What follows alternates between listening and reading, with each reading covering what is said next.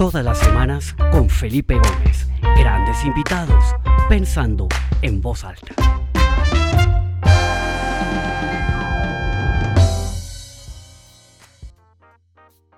Bueno, muy buenas tardes para todos las personas que se conectan. Ya tenemos un poco más de 50 personas conectadas de distintas partes del mundo. Bienvenidos a esta nueva edición de Pensando en Voz Alta.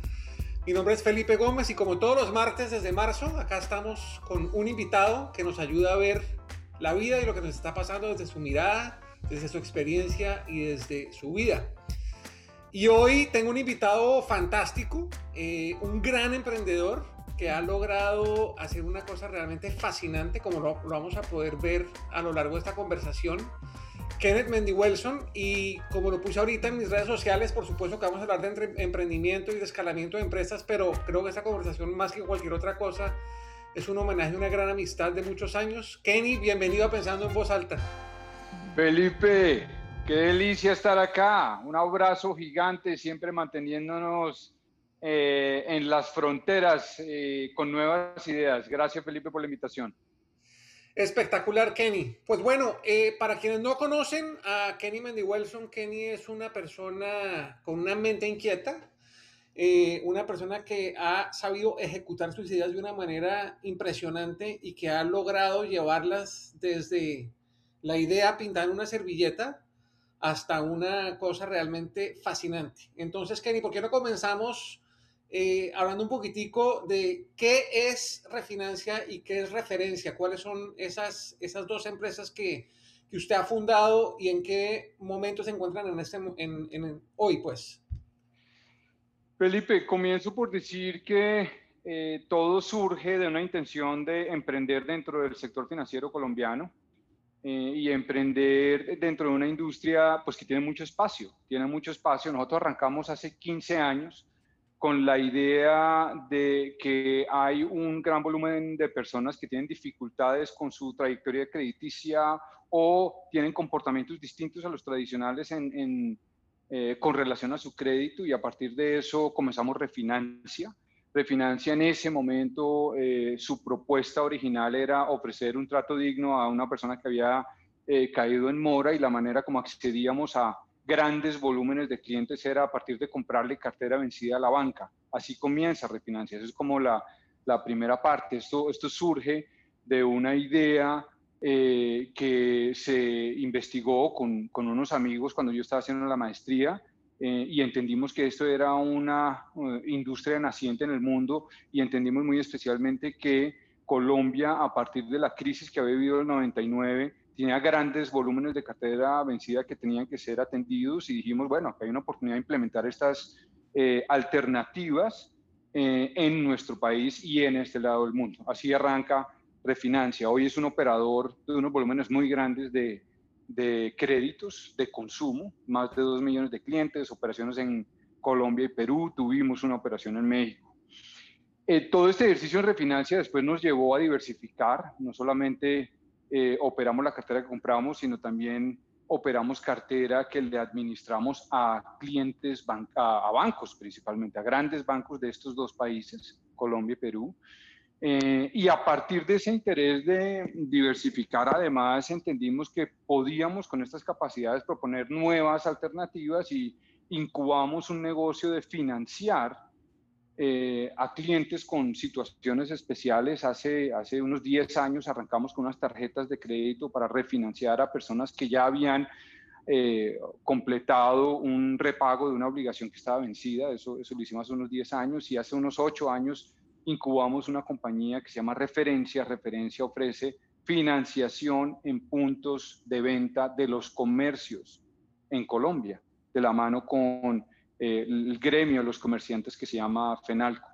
Eh, en ese negocio, en referencia, eh, ese, ese, surge igualmente, pues que tiene, tiene toda una historia, pero surge de haber comprado un negocio a FENALCO, que era un negocio tradicional, que se llamaba FENALCHEQUE, que era ofrecer cheques posfechados, y convertirlo después de años y mucha concentración, mucha inversión en tecnología y mucha analítica, convertirlo en una fintech eh, que ofrece básicamente créditos digitales a nivel nacional en cualquier momento, en cualquier lugar, en los comercios de este país. Esas son las dos compañías, Felipe, como, como introducción. Espectacular. Bueno, Kenny, uno ve la historia de emprendedores y hay muchas historias de emprendimientos que son como accidentales. Por ejemplo, Mark Zuckerberg en la universidad quiso hacer una plataforma para compartir fotos con sus compañeros de clase y sale, pues, eh, una gran oportunidad que se convierte en Facebook, el monstruo que es hoy por hoy. Y así hay muchos emprendimientos que se dan de una manera fortuita o una manera, eh, digamos, no planeada. En su caso, yo desde la distancia he visto que ha habido una consistencia en la idea desde desde, desde muy temprano en su carrera. Eh, Kenny y yo nos graduamos juntos de la universidad y recién graduados, Kenny entró de una al sector financiero, eh, trabajó en el Banco Anglo-Colombiano, eh, estuvo ahí un buen tiempo, me acuerdo perfecto todas las historias, luego se fue a hacer su maestría en Harvard, donde dedicó gran parte de su esfuerzo a hacer una investigación sobre esta idea particular y a, explorarla desde una perspectiva académica Inclusive hubo profesores de Harvard que se involucraron en el, en el, en el proyecto desde una perspectiva, digamos, conceptual. Luego vuelve Kenny y comienza a trabajar en, en, en organizaciones eh, que prestaban este tipo de servicios. Me acuerdo de esa época de Crear País, que usted trabajó allá. Eh, luego se sale de ahí, funda su propia compañía. Ah, no, se va a consultoría en donde en consultoría también trabaja con clientes del sector financiero de una manera casi que muy enfocada, conociendo muy a profundidad todos esos procesos, el cliente, la cadena de valor, etcétera. Entonces yo he visto como una, una consistencia conceptual y una consistencia en experiencia que yo creo que es uno de esos elementos que han hecho que su caso sea un caso exitoso. ¿Por qué no nos cuenta un poquito desde su óptica cómo o qué rol jugó esa consistencia en la experiencia en la academia, en su, en, su búsqueda de desarrollo profesional para poder lograr lo que ha logrado en esas dos compañías que hoy son tan exitosas y han llegado tan lejos. Yo, yo, y es cierto, Felipe, un poco esa, esa intención de eh, mantener coherencia en toda esta eh, evolución, eh, pero tal vez el fundamento de la coherencia, desde hace mucho usted y yo venimos hablando de la importancia de ser un buen referente de ser un buen ejemplo, de ser, eh, llamémoslo, responsable con las oportunidades que se nos han otorgado. Y desde ahí parte un poco la intención de profundizar y entender algo en un nivel, digamos, detallado, para que a partir de ese entendimiento se pueda construir un conocimiento ordenado y que ese conocimiento genere confianza. Confianza en que la propuesta que estamos haciendo hace sentido y confianza eh, inclusive eh, de terceros frente a uno. Eh, y es, es, asegurar que uno cumple con esas propuestas que se está proponiendo. Así mi intención fue de verdad profundizar en, en, lo que es crédito de consumo, entender cómo funcionaba el crédito de consumo en este país y en otros, país, en otros países, y a partir de ese entendimiento eh, además profundizar en qué tipo de negocios pueden existir eh, en esta cadena de valor del crédito de consumo y comenzar todo este emprendimiento eh, cuando arrancó Refinancia, yo diría inclusive por la puerta de atrás, ¿no? empezar por el pedazo de la cadena de valor de una industria que, que no era tan atendida Hace 15 y 20 años el concepto de recuperar cartera, de ofrecer segundas oportunidades no era lenguaje común. Era mucho más común hablar de originar créditos y, y, atender a nuevos clientes y abrir nuevas puertas, pero no, no ofrecer soluciones y trato digno a aquella persona que tenía una dificultad. Entonces había un espacio, un espacio que, que pudimos entender, profundizar, sofisticar eh, y, muy especialmente, eh, diría yo, Mm, diseñar sistemas y procesos especializados eh, para ser muy buenos en ese pedazo de la, de la, industria, en ese pedazo de la cadena de valor, y a partir de entender ese pedazo, ir migrando hacia el resto de la cadena eh, de valor. Entonces, ahí hay, ahí hay dos, digamos, mensajes, y el primero es de verdad querer trascender y que se, querer hacer algo bien hecho, eh, y segundo, encontrar el espacio en dónde eh, arrancar y profundizar en ese espacio. Y ese yo creo que ha sido el caso de refinancia e inclusive, después lo comentaremos, ha sido el, el, caso con referencia, igualmente. Que quiero eh, que hagamos como un viaje en el tiempo y retomemos un par de conversaciones que espero que usted recuerde tan vívidamente como yo las recuerdo. pero hubo una en particular que tuvimos usted y yo, algunas que estábamos en el Club Payandé en Villeta juntos, hace muchos años, yo creo que hace unos, no sé, 16, 17 años, 16, algo 17 Años, exacto, usted estaba trabajando en McKinsey en ese momento y, empezamos a hablar de esta idea, usted me contó de la idea, de lo que había hecho en Harvard, de lo que estaba aprendiendo en el trabajo y todo eso, y en algún momento dado yo le, yo le dije, usted se tiene que salir de McKinsey. ¿Cómo fue ese proceso de, de, ya dar el salto y, y mandarse al vacío eh, a, a, arrancar su negocio? ¿Y cómo fueron esos primeros años? O sea, ¿qué podría rescatar usted esos, de esos años de, de, en, el que uno está tan ilusionado, ¿no? Con una idea eh, y, ¿Y cuáles son esos grandes aprendizajes de esos primeros años del negocio, de, de, esa era o esa etapa del startup? Yo creo, Felipe, que por un lado esos primeros años tenían una, un, un, componente de inocencia importante. ¿sí? Había un convencimiento de que teníamos una idea relevante, había mucha intención de, de ser muy enfocados y sacarla adelante pero había un elemento de inocencia y es muy importante la inocencia. Es muy importante no saber todo. Es muy importante empezar a recorrer el camino entendiendo que nada se va a dar como está planeado, pero especialmente entendiendo que, eh, que, vamos a mantenernos eh, con una ruta, con un horizonte trazado, pero con un camino que va a tener bastantes, bastantes eh, barreras y retos.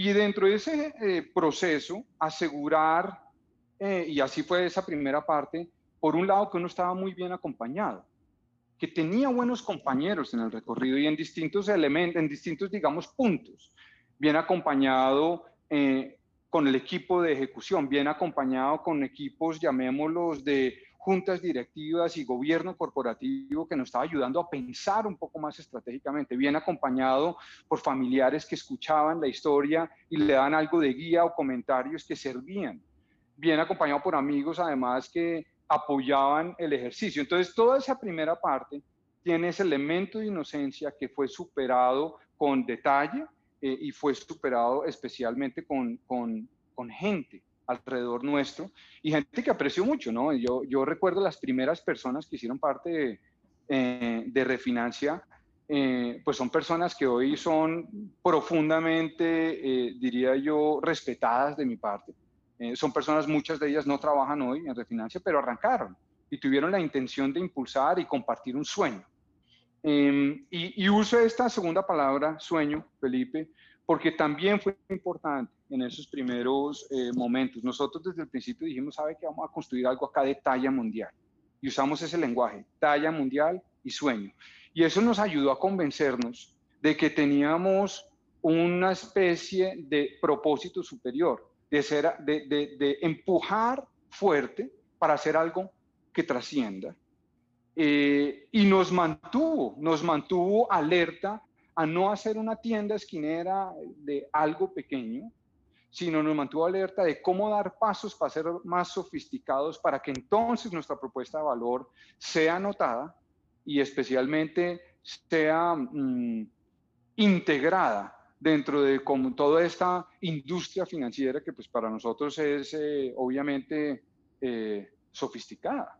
Teníamos que tener la capacidad de estar a ese nivel y, y el tener estos sueños y talla mundial nos subieron la barra eh, para eh, atender ese nivel de sofisticación que queríamos lograr. Kenny, una pregunta. El, el, esta, esta, conversación la llamamos más allá de lo evidente, ¿no? Y yo creo que hay, hay muchas cosas que a uno se vienen a la mente cuando uno dice hay que construir un negocio exitoso. Pero al final, digamos, si uno mira para atrás en estos 15 años, yo creo que además de esas cosas que uno se imaginaba, hay una cantidad de elementos que no son tan evidentes, que han hecho que esto sea una historia de éxito. ¿Cuáles de esos componentes no tan evidentes podría compartir con nosotros? Pues yo diría, eh, uno, Felipe, eh, es mantenernos con una gran aspiración, mantenernos pensando en grande. A partir de ese pensamiento en grande, ir construyendo horizontes llamémoslos, y etapas con una serie de hitos y darnos cuenta si estamos llegando a esos hitos. Para nosotros los horizontes fueron siempre de cinco años, de 2005 a 2010, 2010, 2015, 2015, 2020.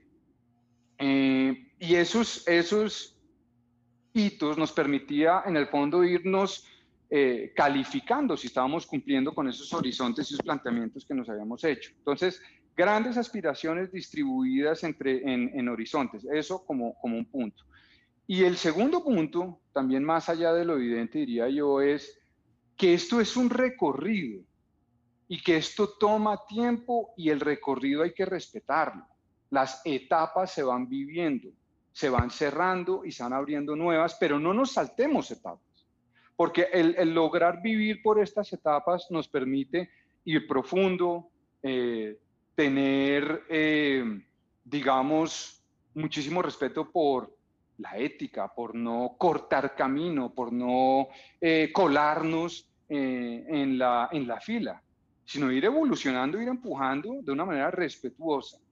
Y entonces, este concepto de, de, más allá de lo evidente, pues tiene mucha, yo lo diría con mucha psicología, mucha emoción detrás.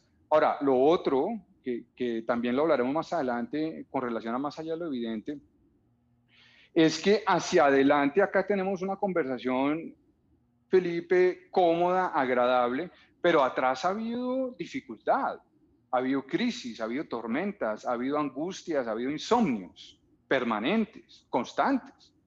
Entonces, eso no está en la fachada, eso no es lo evidente, pero atrás hay mucha ah, dedicación, y, creo que es importante en general, como profesionales y además como emprendedores, entender que, hay que atender las situaciones complejas eh, y sacarlas adelante.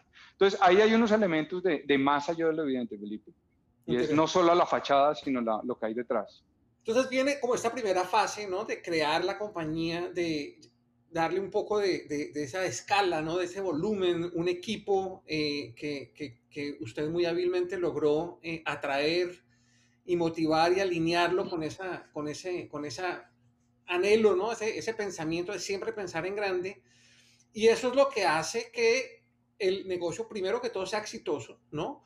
Eh, llame la atención de jugadores internacionales porque hubo un momento en la compañía en donde, en donde un socio internacional, hablemos ahorita un poquito de eso, eh, pero también todo eso es como el, el, el, eh, el, puente que une esa, esa, esa startup con un negocio que ya busca más trascendencia y que escala ya a convertirse en una gran empresa, ¿no? Digamos que, pues yo soy muy estudioso el tema de emprendimiento, conozco muchos emprendimientos, pero realmente son muy pocos los que logran pasar ese puente, ¿no? O muchos emprendimientos se quedan ahí en ese, en esa, en esa, en esa, en ese primer, en esa primera escala de éxito, pero no, no logran trascender más allá, ¿no? ¿Cómo ha sido, cómo fue ese viaje? Y digamos, hablemoslo de, sobre todo en, tres perspectivas. Uno, el equipo, porque yo creo que el equipo que se necesita para arrancar un negocio es muy distinto al equipo que se necesita para llevarlo al siguiente nivel, ¿no? Eh, Marshall Goldsmith decía que lo que te trajo acá no te llevará hasta donde, hasta donde quieres ir. Y, esa es una decisión muy difícil, que es dejar ir a unas personas para atraer a otra gente nueva. Muchas veces los emprendedores se, se, se, encariñan con su equipo y, y, lo tienen, pero, pero realmente se necesita una serie de experiencias y de habilidades diferentes para poder llevar el negocio a otra dimensión. ¿Cómo fue ese proceso de, de, de, relevo en el liderazgo de la organización para poder llevar la compañía de un startup exitoso a una gran empresa? Sí, pues Felipe, por un lado me, devuelvo como al concepto de talla mundial y dentro de ese concepto nosotros entendimos que teníamos que siempre estar eh, capturando las nuevas habilidades que nos permitían diferenciarnos. ¿sí? Cuando arrancamos el primer equipo, que aprecio, como decía al principio, profundamente, fue un equipo que digamos, siguió mucho mi pensamiento. Cuando pasaron un par de años, diría yo, ya ese, ese equipo, algunas de las personas se empezaron a quedar atrás y nos tocó empezar a reemplazarlo por personas que no seguían tanto mi pensamiento, sino que traían nuevo pensamiento, que tenían un criterio profundo, que tenían una experiencia, que tenían canas, que habían vivido eh, todo tipo de experiencias y que fuimos hábiles en no solamente integrarlas a las personas, sino integrar su conocimiento y darles ese estatus y esa delegación para que nos llevaran a un siguiente nivel pasa el tiempo y decimos, esto está cogiendo vuelo, necesitamos mucho más profundidad en conocimiento. Yo creo que es valioso que traigamos un socio de talla mundial, si estamos hablando de talla mundial, y nos fuimos a buscar quién era el jugador más importante del mundo o quiénes eran los jugadores más importantes del mundo en esta, en esta industria. Eh, y encontramos a dos, uno en, el, en, la costa este de los Estados Unidos y otro en la costa oeste, en California, en San Diego. Eh, y en ese momento hicimos un proceso en donde el de la costa oeste, California, una firma que se llama Anchor, eh, básicamente decidió eh, hacer una inversión muy grande en, refinancia y, tener eh, una influencia muy importante corporativa en nuestra evolución y ellos nos trajeron dos cosas. La primera, un conocimiento real de cómo se hacen las cosas en el mundo y nos permitieron transferir esas mejores prácticas e implementarlas acá adentro. Eh, y lo otro, y esto es importante para los emprendedores, creo yo, formalidad. Palabra, palabra importante. Formalidad, institucionalidad. Esta firma era transada en bolsa en Nasdaq. Lo primero que me tocó hacer a mí cuando ellos se vincularon a nosotros fue irme a Nueva York y contarle a su comunidad inversionista en Wall Street eh, sobre las oportunidades que existían en Colombia y en Perú y en Latinoamérica y todo lo que podíamos hacer juntos con una formalidad y un orden. Y lo que se decía y se dice en esos espacios tan formales se cumple.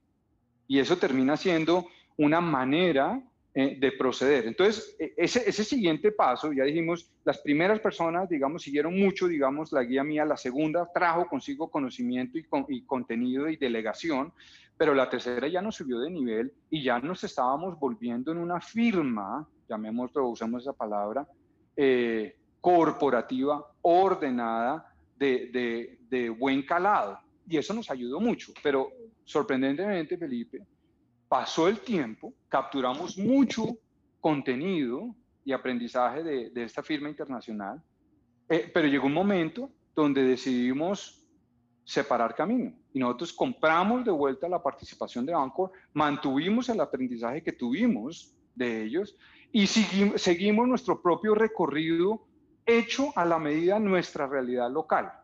Y, y, eso fue una decisión compleja. Y en esa decisión, y termino esto sobre equipo, tuvimos que tomar también decisiones muy interesantes. Una de ellas fue, vamos a transicionar nuestro equipo de liderazgo yo no tengo que seguir siendo la cabeza y el CEO y el presidente de la compañía.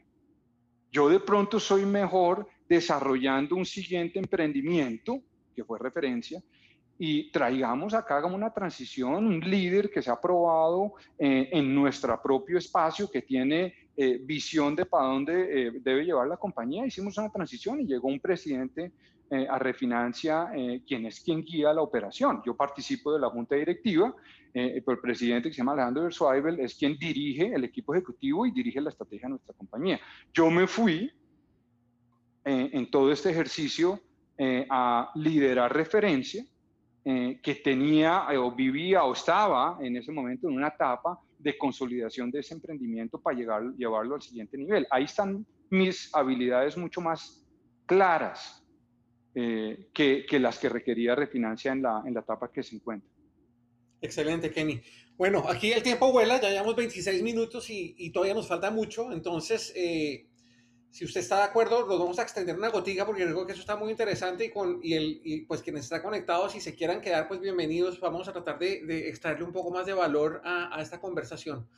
Quería hablemos un momento de, de, esta, de esta coyuntura que estamos viviendo. ¿no? Esta pandemia llega y, y de cierta manera le mueve el piso a todas las empresas, eh, genera una disrupción en la manera como las empresas operaban, ¿no? la presencialidad se cuestiona, empieza todo el tema de la virtualidad, etcétera, etcétera. Eh, en un negocio grande, pues es, es, es, es difícil, digamos, uno adaptarse y, y, y digamos, mantener el ritmo eh, ante una adversidad como esta. Entonces, digamos que hay, hay, como dos, dos, cosas que me gustaría explorar. Uno es cómo fue ese proceso de, de adaptar la operación, porque yo sé que ustedes la, adaptaron de una manera súper ágil y de hecho eso lo vieron con anterioridad y pudieron anticipar un poco lo que iba a pasar y, y estaban bien preparados. Quisiera que nos contara un poquito de eso. Pero más interesante que eso, ¿cómo fue ese proceso de, entre comillas, aprovechar esta coyuntura o encontrar oportunidades de mercado en esta coyuntura? Porque una de las cosas admirables es que en muy poco tiempo, o sea, estamos hablando en cuestión de semanas, Kenny y su equipo diseñaron un producto, lo sacaron al mercado, lo estructuraron, consiguieron socios de negocio del sector público y privado y ha sido un producto exitosísimo. ¿Por qué no hablamos un poquito de estas dos cosas? La preparación operativa y el lanzamiento y el éxito de este nuevo producto. Felipe, lo primero entonces es que la, la pandemia en marzo del 2020 nos, nos cogió preparados, nos cogió con buen equipo, nos cogió con mucha cohesión corporativa. Eh, y entonces, a partir de eso, la primera reacción fue, organicémonos para operar remotamente y aseguremos que estamos eh, listos financieramente para lo que se pueda venir. Y ahí, y ahí vuelvo al tema de equipo, ¿no? Eh, Felipe, por un lado, nosotros corporativamente tenemos un, un COO eh, que es la cabeza de operaciones que pudo hacer esa transición muy rápidamente, diseñarla, entender cómo hacerla y ejecutarla. Y por otro lado, un poquito el nivel de complejidad, ¿cuántos empleados tenía la organización en, en marzo? 700 personas en total. 700 personas trabajan normalmente, no hoy, normalmente desde call centers, además desde eh, distintas localidades, además desde un centro, llamémoslo corporativo, que tenemos las personas, digamos, donde los grupos administrativos y de analítica eh, y de, eh, de, estadística, donde, donde trabajan y donde se concentran y vea mucho, digamos, cohesión permanente, discusión permanente antes de la pandemia, que no se perdió y que se mantuvo. Felipe. Entonces, lo que, lo que quiero enfatizar es que nos, nos encontró ordenados con una cabeza eh, que supo hacer esa transición rápida y se le delegó para que la ejecutara. Y con toda esta estructura financiera también estructurada, con una cabeza, un CFO, eh, absolutamente, llamémoslo listo, para atender las dificultades que de pronto íbamos a vivir financieras. Entonces, nos, nos encontró la pandemia preparados es un primer punto y pudimos entonces muy rápidamente, yo diría que en dos semanas, es sorprendente un poco, pero menos de dos semanas, todos a la casa y todos desde la casa, eh, células de trabajo eh, y estructuras de seguimiento para todo el mundo y continuamos trabajando muchachos, acá seguimos adelante, eso fue lo primero. Cuando, cuando pasó el tiempo un poco, eh, y no tanto, unas semanas pasaron, dijimos adentro, muchachos, vamos a parar de, para, de, de enfocarnos en defendernos, sino vamos a enfocarnos en, voy a usar la palabra, en contribuir, en dar pasos hacia adelante y contribuir a partir de nuestras capacidades, Felipe. Nosotros tenemos mucha experiencia en construir producto financiero, en diseñar soluciones de financiación para nichos especiales. Y tenemos relaciones de fondeo, tenemos una estructura operativa para millones de clientes, tenemos además eh, la capacidad de administrar créditos, tenemos además de todo esto canales de distribución eh, para colocar créditos y tenemos una estructura digital, fintech, para eh, ofrecerle créditos a nivel nacional en cualquier parte del mundo, a cualquier hora, a volúmenes de clientes grandes. Entonces, desde las capacidades dijimos, pues ¿Cómo participamos? Si entendemos que hay unos nichos que tienen una gran dificultad y van a vivir una gran dificultad en este proceso de vivir la pandemia y aguantar, pequeños comercios, microempresarios, eh, independientes, y no solamente aguantar, sino después reactivarse, pues montemos unas líneas de crédito eh, que hoy en día es, una, es una línea que llamamos Emerge, que de verdad la construimos, Felipe, como usted dice, yo creo que en 35 días desde la idea hasta la eh, sacada al mercado y la promoción y la divulgación, sacamos, sacamos esta línea de crédito de la mano con el Fondo Nacional de Garantías del Gobierno, de la mano con Impulsa, de la mano con un banco que, que, se le dio a financiar 60 mil millones de pesos en, una, en, un producto nuevo, eh, de la mano además con FENALCO obviamente y liderado por referencia eh, y asociado y coordinado con Refinancia detrás, quien era el gran administrador. Entonces, toda esta estructura que ya hemos eh, cohesionado en distintos momentos, dijimos, vamos a reutilizarla para ese nuevo producto. Pero, insisto, no estábamos improvisando, de pronto quiero, ahí da mucha profundidad, porque esto ya lo hemos hecho cinco veces. Ya nos hemos inventado cinco productos adicionales, supimos hacerlo. Ahora, no fue fácil. Un enfoque profundo en esos 35 días, día y noche. Pero que entonces pasan esos 35 días, se lanza eso, si mi memoria no me falla, eso fue como en julio, de pronto. julio? Julio, mediados de julio. ¿Y qué pasa entre julio y noviembre? ¿Cuál ha sido el pues resultado? Pues hay, hay, entonces pasan, yo creo que dos cosas, Felipe. La primera, muy importante, lo primero que pasó es que la demanda por ese producto fue exageradísima. De un momento a otro, en dos semanas, teníamos 40 mil millones de pesos que nos estaban eh, pidiendo, eh, o, más que pidiendo, estaba, estaba, el, mercado estaba demandando eh, estos volúmenes. Y nosotros teníamos la capacidad de originarlo, Felipe, pero también nos encontramos con la realidad de este país. Y este país es informal. Es importante entender que un volumen muy grande de este país es informal y el pequeño comercio es brutalmente informal. Y otra realidad también que vivimos fue la gente, eh, mucha, estaba con dificultades crediticias desde más atrás de la pandemia, venía mal calificada. Entonces tuvimos que repensar elementos del producto para poder atender a muchas personas que tenían, digamos, situaciones distintas a las que podíamos originar. Eso fue una de las aprendizajes muy importantes. El producto no termina el día 35. El producto empieza el día 35 y ahí hay que empezarlo a ajustar y lo ajustamos cinco veces y lo seguimos ajustando. Punto uno. Punto dos, y esto es interesante, Felipe, entendimos además que tenemos otro producto que se llama Listo Pago a Plazos y ese producto es, es tremendamente, llamémoslo, atractivo para la reactivación. Entonces, Emerge nos dio mucha reputación de que estamos solucionando para pequeños comercios, pero se dio mucho a partir de Emerge, se dio mucho a conocer otro producto que se llama Listo Pago Plazos, que lo que hacía era ayudar al comercio a vender a plazos. Y eso sí era algo que necesitaba el comercio ya. Y se empezó a demandar, Emerge arrancó y arrancó bien, pero lo que se empezó a demandar, Felipe, fue el otro producto, Listo Pago Plazos increíblemente, y una demanda, pero cuatro veces los tamaños de febrero. ¿sí? Y llegamos al punto donde no, importan los números, digamos, en, en, esta conversación, pero los volúmenes que llegamos a originar y las miles y miles de clientes que terminamos atendiendo, pues terminó siendo sorprendente y emocionante. Y, y, y al final, dice uno, y frase de cajón, de las crisis salen oportunidades, eso es cierto pero nos pusimos las pilas a ver, a encontrar cuál era la oportunidad que podía eh, resultar y resulta que por rebote salieron dos, no solamente emerge, sino el crecimiento de listo. Entonces, ahí, ahí hay unos aprendizajes como para ir masticando que, creo que son bien interesantes.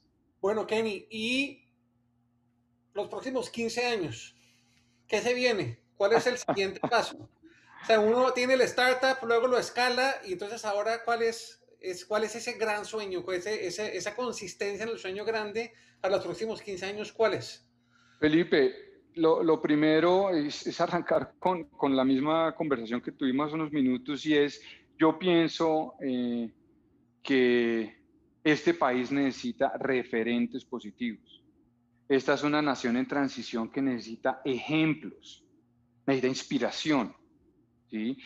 Y, yo creo que nosotros, el equipo de dirección y en general las dos compañías han asumido, llamémoslo, la responsabilidad de que tiene una gran oportunidad y que una oportunidad no es gratis y, y hay responsabilidad con las oportunidades, hay que sacarlas adelante.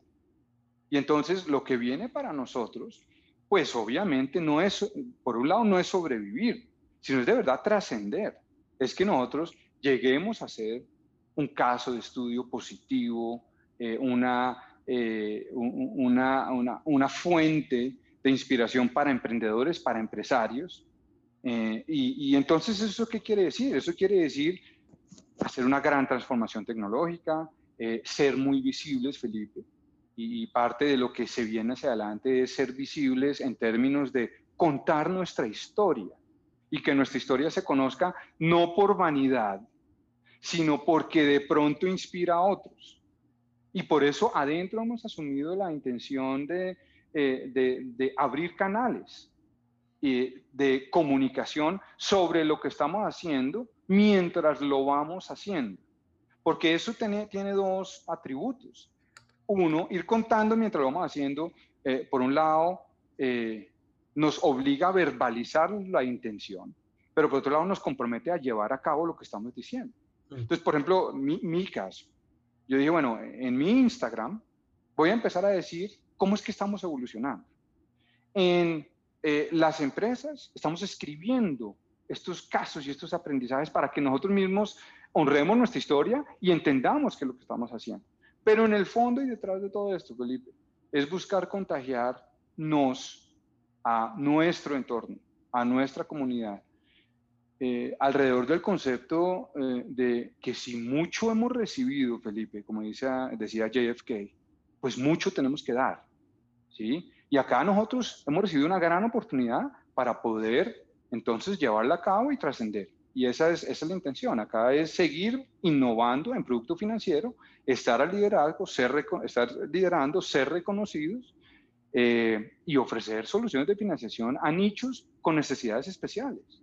Que hay un volumen gigante en este país que tienen necesidades especiales y que no son triple A's y entendamos que esa es la realidad de nuestro país. Entonces, encontremos esas soluciones eh, para esos nichos. Pues Kenny, espectacular. Como podemos ver, es una historia absolutamente fascinante. Eh, aquí conversando con Kenny, eh, he podido recrear estos últimos 15 años que afortunadamente pude estar cerca de él. Hemos compartido muchas conversaciones muy interesantes sobre todo el proceso. Eh, y pues bueno, en 35 minutos creo que pudimos eh, sacarle muchísimo jugo a esta conversación y sobre todo tal vez dejar claro que sí se puede, que es importante generar esa voz que le dé ánimo e inspiración a otra gente que tiene ideas, que está pensando en grande y que quiere ejecutarlas de alguna manera. Creo que historias como la, la de Kenny Mendy Wilson, su equipo, Refinancia y Referencia, pues es algo absolutamente fascinante. Kenny, de verdad, muchísimas gracias y antes de hacerle el micrófono para que se despida. Eh, simplemente, como siempre, les recuerdo que esta tarde queda grabada esta conversación en, el, en la página www.pensandoenvozalta.com. Si la quieren volver a ver o compartirla en sus redes sociales y a sus redes de contactos. Y los invito el próximo martes que tendré a otro gran amigo mutuo, que, amigo mutuo con Kenny, que es Carlos Zuleta, y vamos a hablar sobre nuevas formas de trabajar.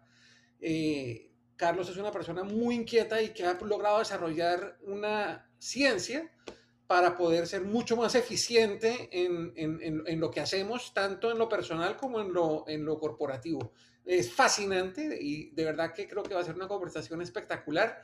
Eh, no olviden registrarse, esta tarde estará abierto el registro. Entonces, de verdad, muchas gracias a todos y Kenny les da el micrófono para que de sus, como dicen los americanos, sus closing remarks.